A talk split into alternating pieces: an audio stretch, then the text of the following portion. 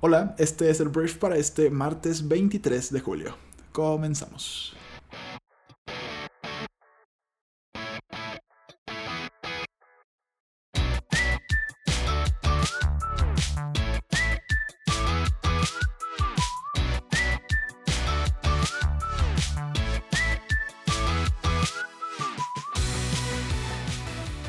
Bien, Briefer, muy buenos días. Yo soy Arturo Salazar, uno de los fundadores de Briefy, y esto es el Brief, es el programa en el cual te puedes informar de las noticias más importantes del día en cuestión de minutos.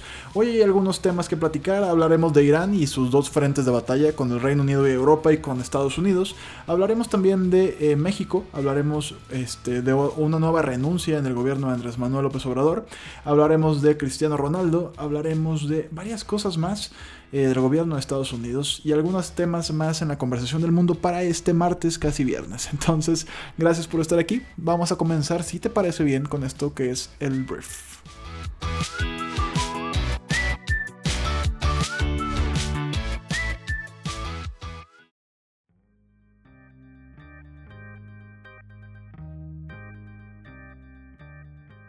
Vamos a comenzar hablando de México porque bueno, ayer yo creo que la estrellita del día fue Marcelo Ebrard, este que de repente tiene tintes de presidente. Yo recuerdo ahora en el G20 eh, el mes pasado en, Osaka, Japón, que no fue Andrés Manuel, entonces Ebrard andaba allá y yo creo que fueron los mejores días de su vida, porque pues representó al presidente de México y se tomó la foto con toda la gente, así los presidentes y él, ¿no? Entonces ayer Ebrard volvió a ser el centro de atención en nuestro país porque, bueno, de entrada, eh, posterior a un encuentro con el secretario de Estado de Estados Unidos, Mike Pompeo, en el cual sobre todo México estaba poniendo muy firme su postura de que este pacto que se, que se hizo con Donald Trump y su gobierno, en el cual México se comprometía a ser pues unos malditos con los inmigrantes y detener la migración a toda costa.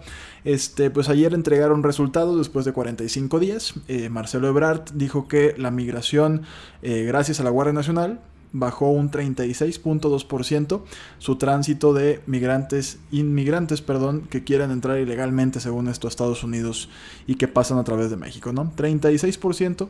36.2% en 45 días. Entonces, eh, pues eso fue lo que dijo Marcelo Ebrard.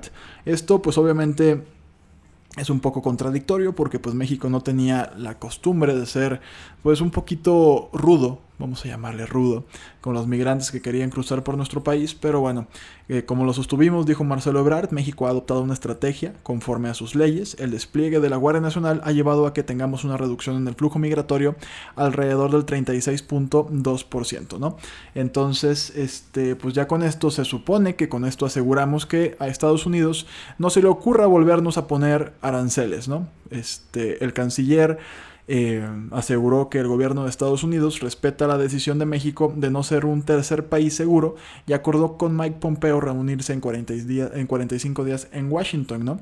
A mí me gustaría que ahora Estados Unidos frenara el ingreso ilegal de armas y de balas a nuestro país, ¿no? A mí me encantaría que eso también pudiera suceder en una cuestión bilateral, ¿no? Ya que somos socios y, y somos iguales según, este, pues a mí me encantaría que también Así como la droga y los inmigrantes ilegales van hacia Estados Unidos, me encantaría que las armas ilegales que arman a la delincuencia en nuestro país mejor que a nuestros militares muchas veces o mejor que a nuestra policía sin duda, pues también se detuviera, ¿no? Entonces, por lo pronto, bueno, Marcelo Ebrard, este, pues es lo que dice, es lo que dijo y pues ya, esa es la noticia acerca de cómo se redujo en un 36% la migración gracias a la Guardia Nacional de México hacia Estados Unidos que se me olvidó platicar de la reunión de Marcelo Ebrard con Mike Pompeo es que, eh, bueno, hay un, hay un tema. De entrada a la noticia, todo gira alrededor de Chapo Guzmán. El Chapo Guzmán el día de ayer con su nuevo abogado apeló la, la sentencia que le dictó la corte de cadena perpetua en esta prisión de máxima seguridad, pero realmente ese no es el tema. Dentro de la sentencia también se supone que se deben incautar todos los bienes del Chapo Guzmán. Estamos hablando de mucha lana, son, estamos hablando de entre 15 o 12 mil millones de dólares. Y ayer Marcelo Ebrard eh, también afirmó que que platicó con Mike Pompeo y le propuso eh, pues generar algo así como una mesa binacional para que este pues se repartan esta lana, ¿no? Estamos hablando como de una herencia, ¿no? La herencia del Chapa Guzmán, que Estados Unidos la quiere y luego México dijo, oigan, pues es que también a nosotros nos correspondería un poquito, ¿no? Entonces, pues Marcelo Ebrard ya se puso a negociar con Mike Pompeo, pues de entrada no sé si van a poder retirarles estos 12 mil o 15 mil millones de dólares estimados Pero si sí, pues ya empezaron a ver pues quién se queda con qué, ¿no? Digo, para ambos presupuestos federales, pues 12 mil millones de dólares no es tanto. O sea, es mucha lana, es muchísimo dinero y le serviría mucho a mucha gente. Pero cuando hablas de presupuestos, pues no estamos hablando de tanta lana, ¿no? Entonces, eh, hablo de presupuestos federales, ¿no? Entonces, pero bueno, esa es la otra noticia acerca de Marcelo Ebrard, que pues está negociando quién se queda con el patrimonio del Chapo Guzmán. Vamos a hablar de fútbol, pero no, no es tanto fútbol, sino de un futbolista. Vamos a hablar de Cristiano Ronaldo, porque bueno, Cristiano Ronaldo estuvo durante algunos meses, no sé si llegó al año, en problemas debido a una acusación por violación, ¿no? Este, de una modelo en Estados Unidos. Y bueno, eh, la noticia es que la, oficina del fiscal de distrito del condado de Clark en Las Vegas anunció que descarta imputar a Cristiano Ronaldo por violación, archivando el caso de la presunta agresión del jugador portugués a la modelo eh, Catherine Mayorga en el año 2009. La fiscalía ha expedido, más bien ha explicado por medio de un comunicado que no presentará cargos porque las acusaciones de agresión sexual contra Cristiano Ronaldo no pueden probarse más allá de una duda razonable. Entonces, la denuncia de la modelo se produjo el año pasado y desde entonces Ronaldo no ha hecho más que rechazar las acusaciones en su contra, acusaciones, eso sí, que le han provocado grandes problemas, como el no poder entrar a Estados Unidos. De esta manera, el jugador eh, portugués pues queda libre, queda libre de cargos en este caso y pues ya podrá volver a, hacer, pues imagínate, digo, esto es algo que tal vez obviamente se desvía del tema central, ¿no? Que es una presunta violación en la cual hay una acusación que no va a poderse comprobar, pero a Cristiano Ronaldo, incluso la Juventus no hizo eh, pues el viaje a Estados Unidos debido precisamente a esto, porque no podía ir Cristiano. Y me imagino que económicamente también le, acabó doliendo, ¿no? Todos los contratos con marcas que pudo haber tenido en este tiempo en Estados Unidos tampoco los pudo pues ejecutar por esta acusación que al final pues está siendo descartada y ya, esa es toda la noticia y pues no sé, no sé qué pensar realmente. ¿Tú qué piensas? Hablemos de una nueva norma que se va a poner en vigor a partir del día de hoy en Estados Unidos, porque el gobierno del presidente Donaldo eh, dijo que aumentará y acelerará las deportaciones de inmigrantes que entren ilegalmente a Estados Unidos eh, al eliminar la supervisión de los tribunales, lo que permite que las autoridades expulsen a las personas en días en lugar de meses o años. Entonces, la norma, que será publicada, como ya te dije, hoy en la Gaceta Oficial del Gobierno Federal, aplicará la deportación expedita a la mayoría de quienes entren ilegalmente a Estados Unidos, a menos que puedan demostrar que han estado viviendo en el país por al menos dos años. De lo contrario, elimina esta norma la revisión de un juez de inmigración, usualmente sin acceso a un abogado, y bueno, ambos están disponibles en los procedimientos regulares. Pero ahora, con esta norma, pues la idea es acelerar este procedimiento para que la gente pueda ser deportada rápidamente. Todo esto es posible que la medida sea bloqueada rápidamente por tribunales, dijeron varios expertos, pero bueno, por lo pronto es, pues va para allá, va a una política de deportación masiva más grande, más importante, más rápida y pues esto los migrantes son los grandes perdedores de la historia y el gran ganador es pues los, los haters de los migrantes y también la campaña política de Donald Trump que pues prometió eliminar los bad hombres y este tipo de cosas impulsan este tipo de pensamientos. Entonces, así es.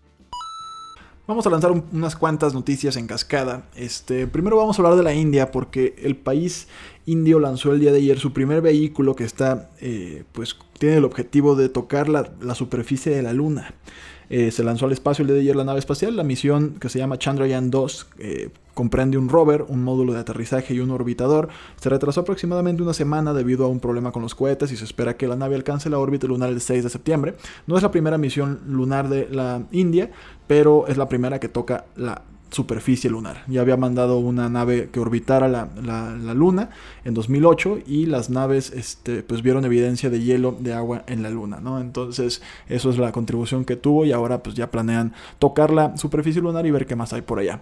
Otra noticia, este, el día de ayer se reportó algo muy curioso.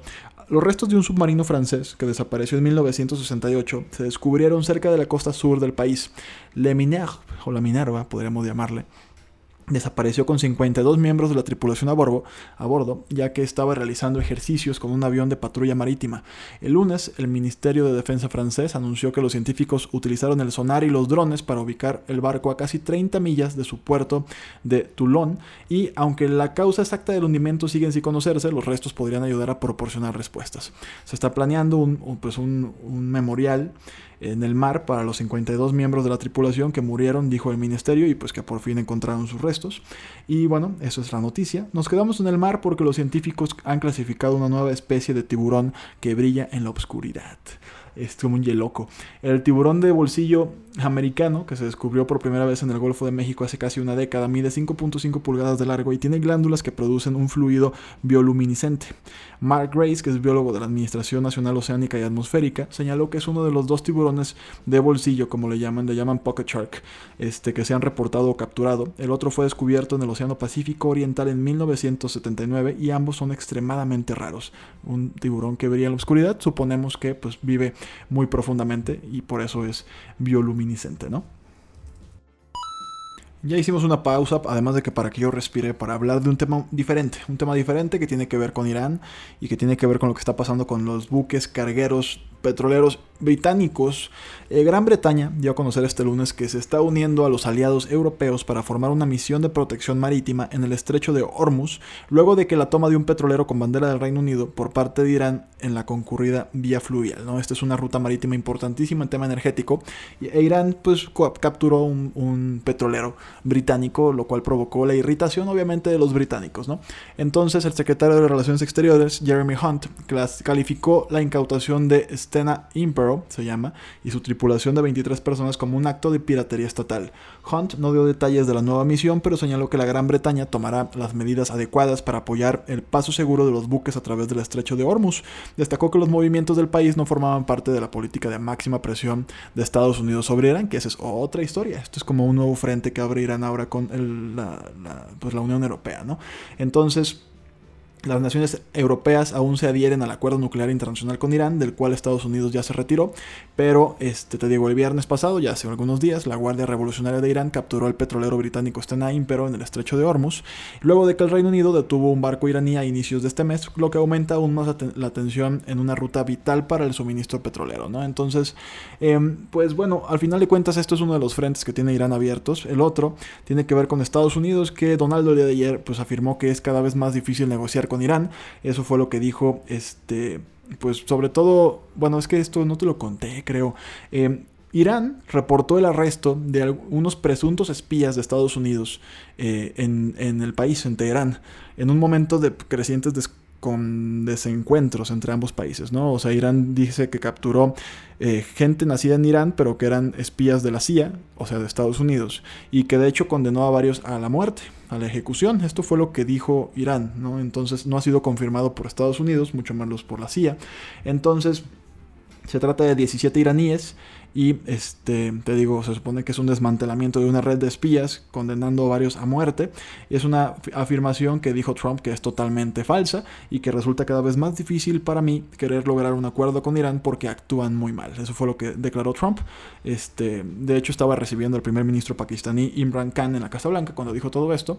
Entonces, este, pues esa es la historia con Irán, ¿no? O sea, simplemente no se ponen de acuerdo. Ellos están acusando que todo esto forma parte de un plan maquiavélico por parte de Estados Unidos para presionarlos económicamente y que al final del día cedan a las exigencias de Estados Unidos en temas energéticos este, y, de, y de cuestiones nucleares. Y bueno, es algo que no podemos decir que Estados Unidos no acostumbra a hacer, porque sí lo hace, pero Irán sí se está poniendo pues muy rudo y Además sí tienen un poquito con qué defenderse. No te digo que vayan a ganarle una guerra a Estados Unidos, pero sí tienen aliados fuertes como China o Rusia tal vez que pudieran echarles la mano y así sí se podría complicar la cosa.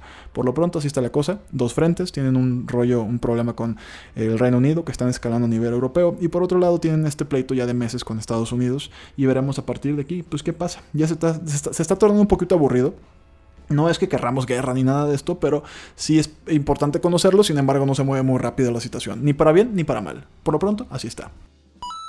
Vamos a terminar el brief esta mañana hablando de una noticia mexicana, porque Gonzalo Hernández Licona dejó la tarde de este lunes su cargo como el titular del Consejo Nacional de Evaluación de la Política de Desarrollo Social o el Coneval, días después de haber criticado el plan de austeridad impulsado por el gobierno federal. Em, lo, que, lo que dijo es, en conferencia de prensa este lunes es que si bien perdíamos amigos cada año, la evaluación de la política social no era un tema de cuates. Lo importante era la evidencia, la mejora continua. Entonces ya hay sustituto, el economista José Nabor Cruz Marcelo será el nuevo titular del organismo y Cruz Marcelo además tiene una maestría y doctorado en la misma disciplina por la UNAM. Su labor como secretario ejecutivo del Coneval será la de coordinar, ejecutar y supervisar los servicios técnicos, así como la administración de los recursos con los que cuenta ese organismo, señala el organismo en su página web. Y bueno, Hernández Licona criticó el jueves pasado en su columna publicada en Animal Político las medidas de austeridad y los recortes que alcanzaron al Coneval y las actividades que realiza la institución en la que estaba al frente.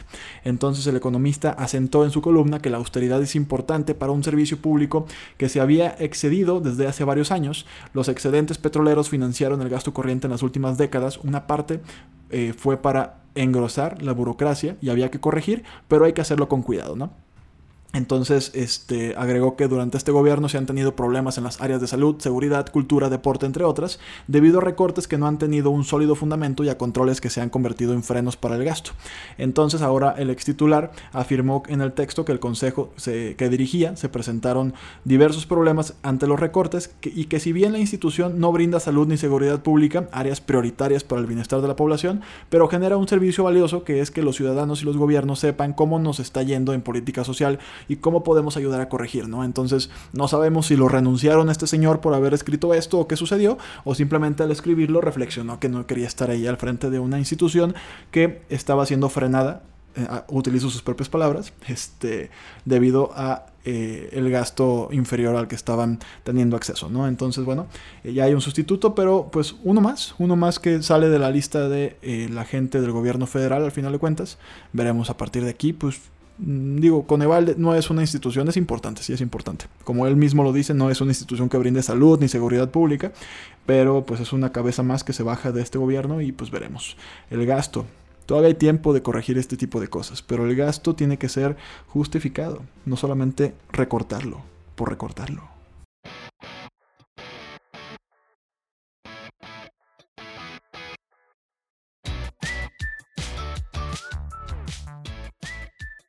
Muy bien, Briefer, esta fue la conversación del mundo para este martes. Esperamos que te haya gustado y que le genere mucho valor a tu día. Muchas gracias a las personas que comparten con un screenshot en Instagram o donde sea este podcast. Gracias, Vero Femat.